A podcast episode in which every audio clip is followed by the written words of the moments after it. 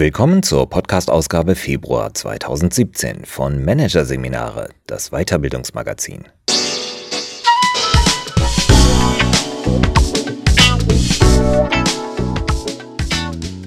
Weitere Podcasts aus der aktuellen Ausgabe behandeln die Themen Sandwich Manager, zerrissen und zerrieben und schwierige Meeting-Teilnehmer, die zähmbaren Widerspenstigen.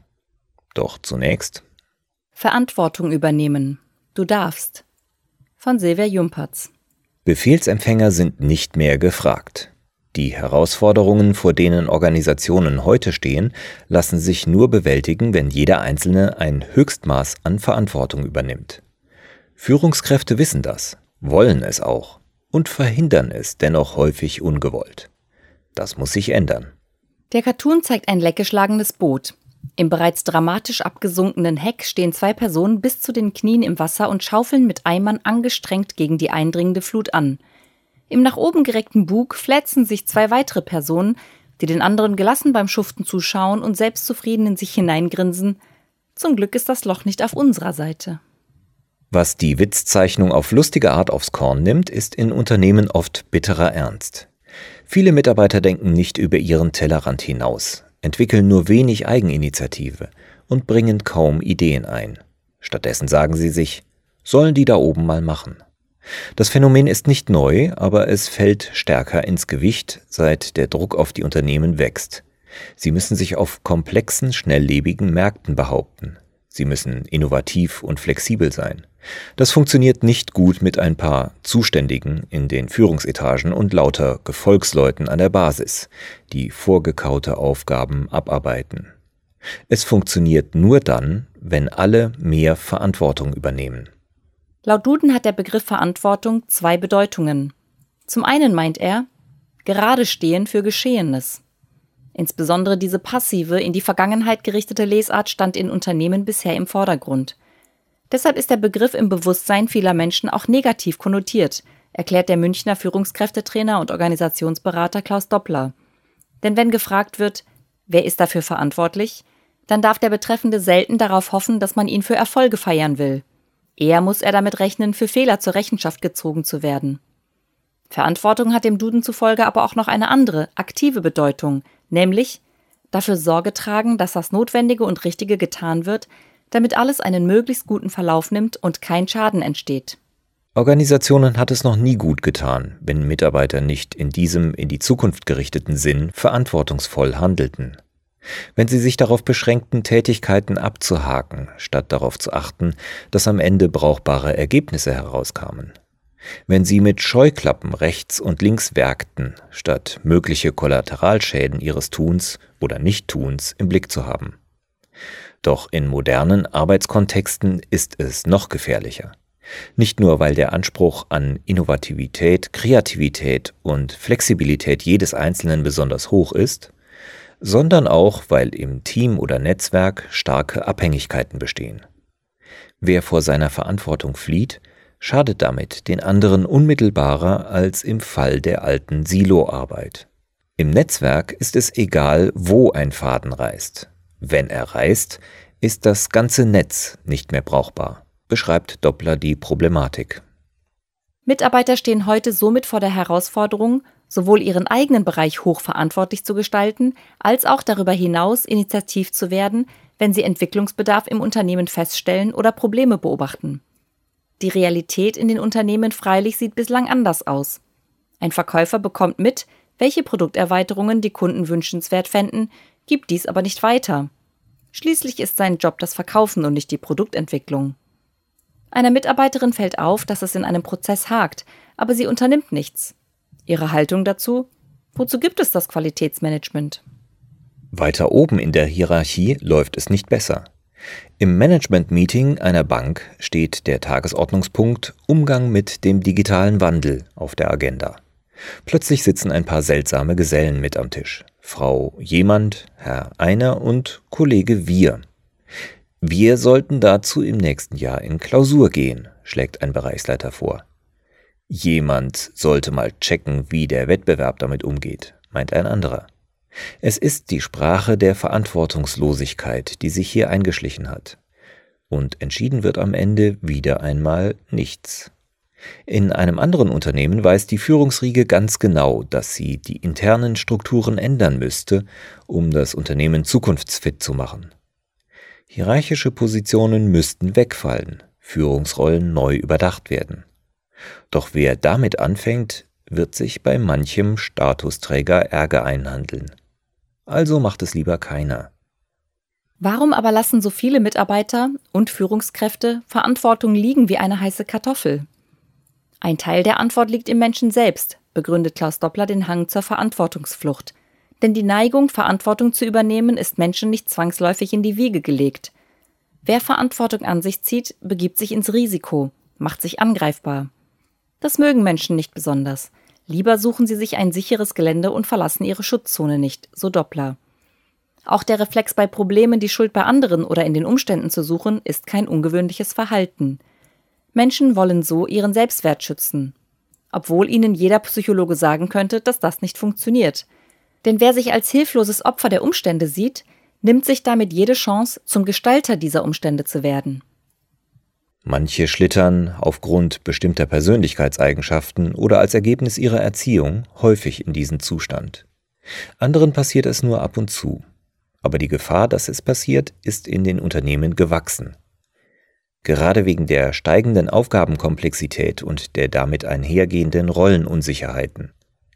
In den Unternehmen tun sich immer größere Räume auf, in denen die Verantwortlichkeiten nicht geklärt sind. Und die Mitarbeiter richten sich in diesen Unschärfen ein, stellt Sven Fissennewert, Geschäftsführer der Consultingfirma Process One in Fulda, fest. Manchmal ist ihnen das noch nicht einmal bewusst, mit der Folge, dass sie sich in der Verantwortungslosigkeit sogar verantwortungsvoll wähnen. Dem Führungskräftetrainer Ulf D. Posé aus Mönchengladbach zufolge tragen nicht zuletzt klassische Stellenbeschreibungen zu dem Dilemma bei. Sie nageln Mitarbeiter auf Tätigkeiten fest, kritisiert Posé. In der Folge gewöhnen sich Mitarbeiter daran, in Tätigkeiten zu denken, statt in verwertbaren Ergebnissen. Typisches Beispiel Ein Mitarbeiter weist einen Kollegen auf ein Problem hin. Der Kollege nimmt das aber nicht ernst. Daraufhin Rückzug des Hinweisgebers, der sich von jeder Schuld freispricht. Also ich hab's ihm ja gesagt. Er meint, Verantwortung übernommen zu haben, denn er hat ja etwas getan, seziert Posé die Situation. Dabei hätte der Mitarbeiter erst dann verantwortlich gehandelt, wenn sein Ziel nicht gewesen wäre, den Kollegen auf das Problem hinzuweisen, sondern bei ihm tatsächlich Gehör zu finden.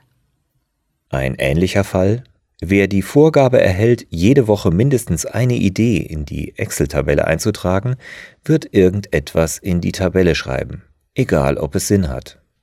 Ein Personalchef, der 200 Seminare im Jahr organisieren soll, wird 200 Seminare im Jahr organisieren. Schließlich wird er daran gemessen.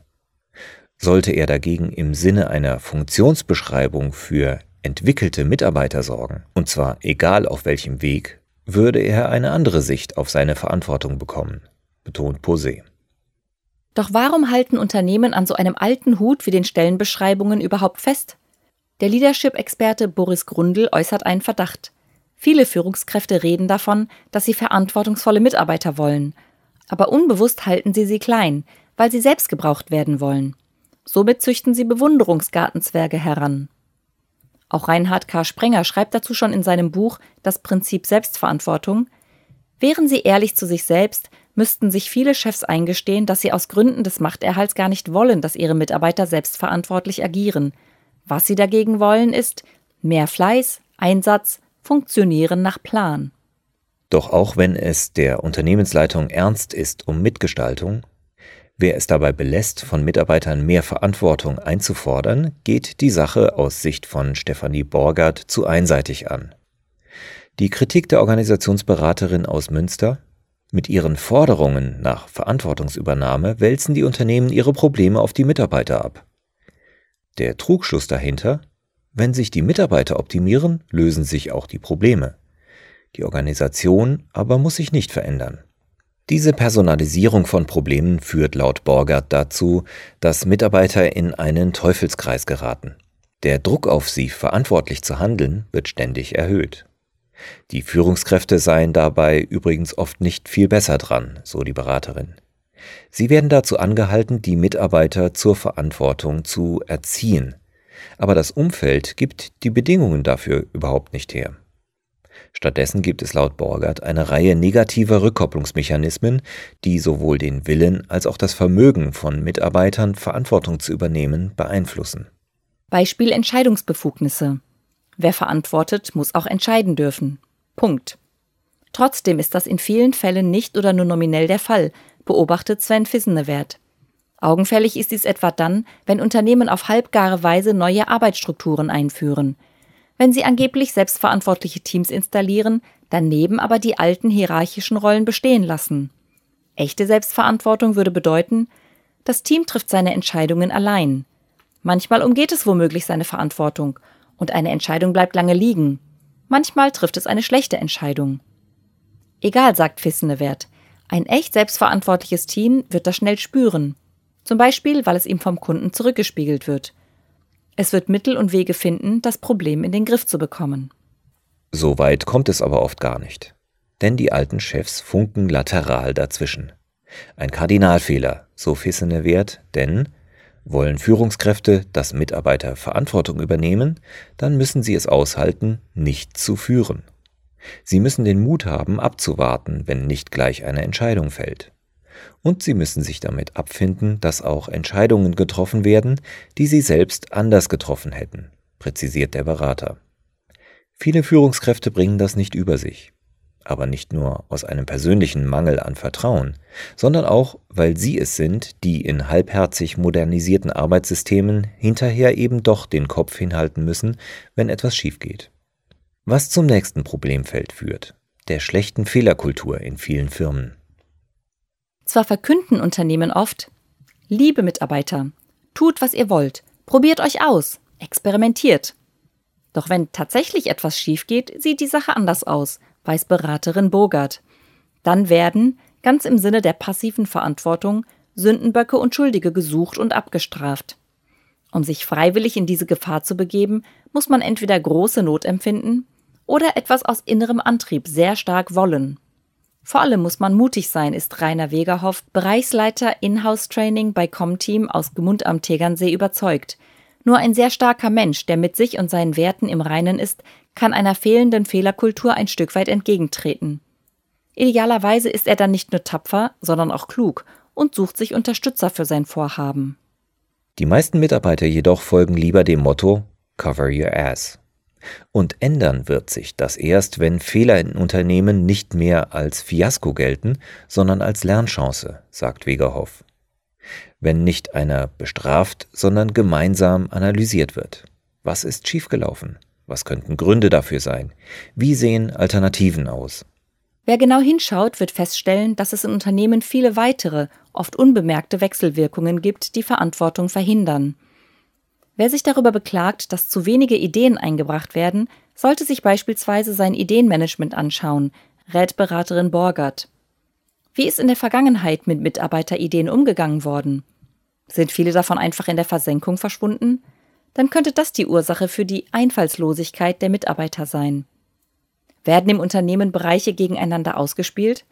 Dann braucht man sich nicht zu wundern, dass sie nicht über den Tellerrand hinausdenken. Mitarbeiter sagt Sven Fissenewert, haben gute Gründe, genau so verantwortlich oder nicht verantwortlich zu handeln, wie sie es tun. Ein guter Grund, die eigene Verantwortungsbereitschaft zurückzufahren, ist ein respektloser, unfairer Chef. Vor allem Führungskräfte, die Mitarbeitern die Anerkennung versagen, sich dafür aber deren Erfolge ans Revier heften, sind eine Katastrophe für jegliche Identifikation mit dem Unternehmen und töten damit das Verantwortungsgefühl findet Boris Grundl. Führungskräfte vergessen manchmal auch, dass sie Mitarbeiter dazu befähigen müssen, Verantwortung zu tragen, dass sie sie mit allen dafür nötigen Kompetenzen und Ressourcen ausstatten müssen. Zeit, Geld, Manpower und Wissen. Mitarbeiter im Unklaren über die Lage des Teams, des Unternehmens zu lassen, ist ein großer Fehler. Woher sollte ihnen sonst bewusst sein, dass ihre Initiative dringend gebraucht wird? Wie sollten sie qualifizierte Entscheidungen treffen? Auch Sinn ist ein wichtiger Treibstoff für die Verantwortung. Wem etwas viel wert ist, der setzt sich dafür ein. Das bedeutet, Ob es das Verantwortungsgefühl eines Mitarbeiters über die Absicherung seines eigenen Überlebens in der Organisation hinaus schafft oder nicht, hängt nicht zuletzt davon ab, ob die Führung Sinnangebote macht, an die sich der Mitarbeiter ankoppeln kann. Verständlicherweise senkt der Eindruck, dass sich alles nur darum dreht, Aktionären und Topmanagern die Taschen zu füllen, das Verantwortungsgefühl fürs große Ganze. Allerdings, der tiefere Sinn muss tatsächlich da sein. Kosmetik bringt nichts. Das Thema Verantwortung entpuppt sich damit einmal mehr als eines, das den innersten Kern des Unternehmens berührt. Wer ernsthaft danach forscht, was Verantwortung in seinem Unternehmen verhindert, wird über kurz oder lang nicht umhin können, die Organisation als solche in den Blick zu nehmen, statt nur Prozessoptimierungen zu betreiben, prophezeit Borgert. Im Endeffekt dürfte das in vielen Fällen auf den Abbau von Hierarchien, und auf den Aufbau von Netzwerkstrukturen und Teamarbeit auf Augenhöhe hinauslaufen. Ein Selbstläufer für Verantwortung ist allerdings auch Teamarbeit nicht, betont Ulf de Posé.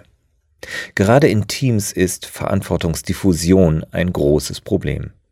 Der Einzelne kann sich hinter gemeinsamen Entscheidungen verstecken, was Teamentscheidungen Studien zufolge oft schlechter und sogar unethischer ausfallen lässt als die von Einzelpersonen.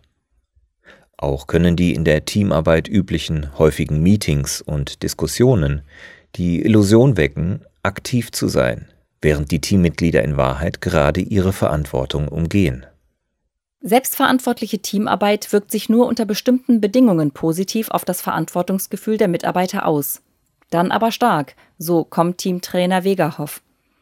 Teams müssen in einen Verantwortungsdialog treten, benennt er die größte Herausforderung. Das heißt, Sie müssen ihre Ziele verbindlich klären, müssen klären, welche Rollen sie brauchen, welche Verantwortung sie daran knüpfen wollen und nach welchen Regeln Entscheidungen bei ihnen getroffen werden. Etwa, wann darf wer was allein entscheiden? Wann muss er sich einen Experten hinzuholen? Wann und nach welchen Regeln entscheidet das Team gemeinsam? Zudem empfiehlt Wegerhoff, coachende Rollen zu installieren, die dem Team seinen Umgang mit Verantwortung spiegeln. Eine ähnliche Funktion haben moderne Arbeitstechniken wie Scrum, die die Teammitglieder zu engen Feedbackschleifen mit Ergebniskontrollen zwingen, allerdings vor dem Hintergrund einer positiven Fehlerkultur. Am Ende liegt es trotzdem am Einzelnen, ob er die Hand hebt oder nicht, betont Boris Grundl. Auch beim Thema Verantwortung gelte die 50-50-Regel. 50% Umfeld, 50% Individuum, so Grundl. Nicht alles hänge am System. Schließlich bleibt es auch bei besten Umfeldbedingungen eine ständige Herausforderung, sich seiner persönlichen Verantwortung zu stellen. Und sei es für die eigene Work-Life-Balance. Wer hofft, dass ihm andere, der Chef etwa, das abnehmen, hat verloren. Außerdem muss es stets diejenigen geben, die den ersten Schritt tun und ein bislang wenig Verantwortung förderndes System ändern. Wie motiviert man sich dazu? Klaus Doppler erinnert Zauderer gern an etwas Wesentliches. Auch eine nicht getroffene Entscheidung ist eine Entscheidung. Will heißen, wie jedes Handeln zieht auch das Nichthandeln Kosten nach sich. Das muss man sich klar machen, um sich dann zu fragen, ist man bereit, diese Kosten zu tragen? Meist wird man zu dem Schluss kommen, dass es sich lohnt, bei Problemen den Kopf nicht in den Sand zu stecken. Und zwar selbst dann, wenn man keinen Anteil an deren Zustandekommen hat.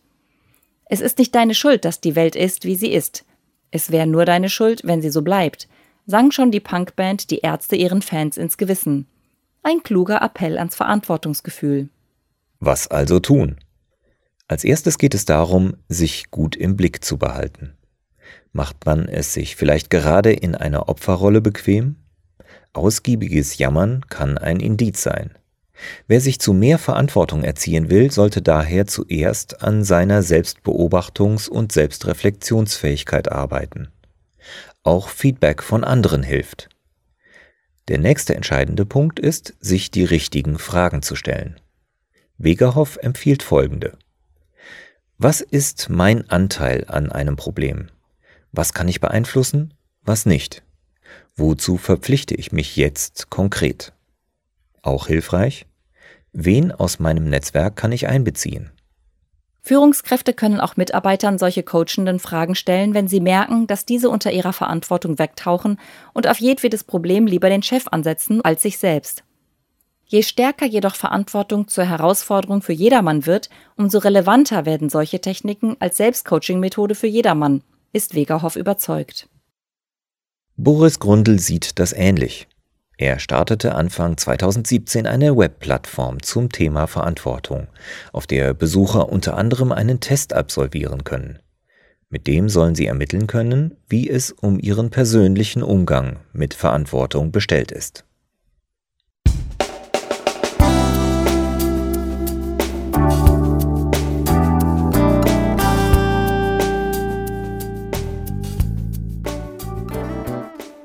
Sie hatten den Artikel Verantwortung übernehmen. Du darfst von Silvia Jumpertz aus der Ausgabe Februar 2017 von Managerseminare, produziert von Voiceletter. Weitere Podcasts aus der aktuellen Ausgabe behandeln die Themen Sandwich Manager, zerrissen und zerrieben und schwierige Meetingteilnehmer, die zähmbaren Widerspenstigen.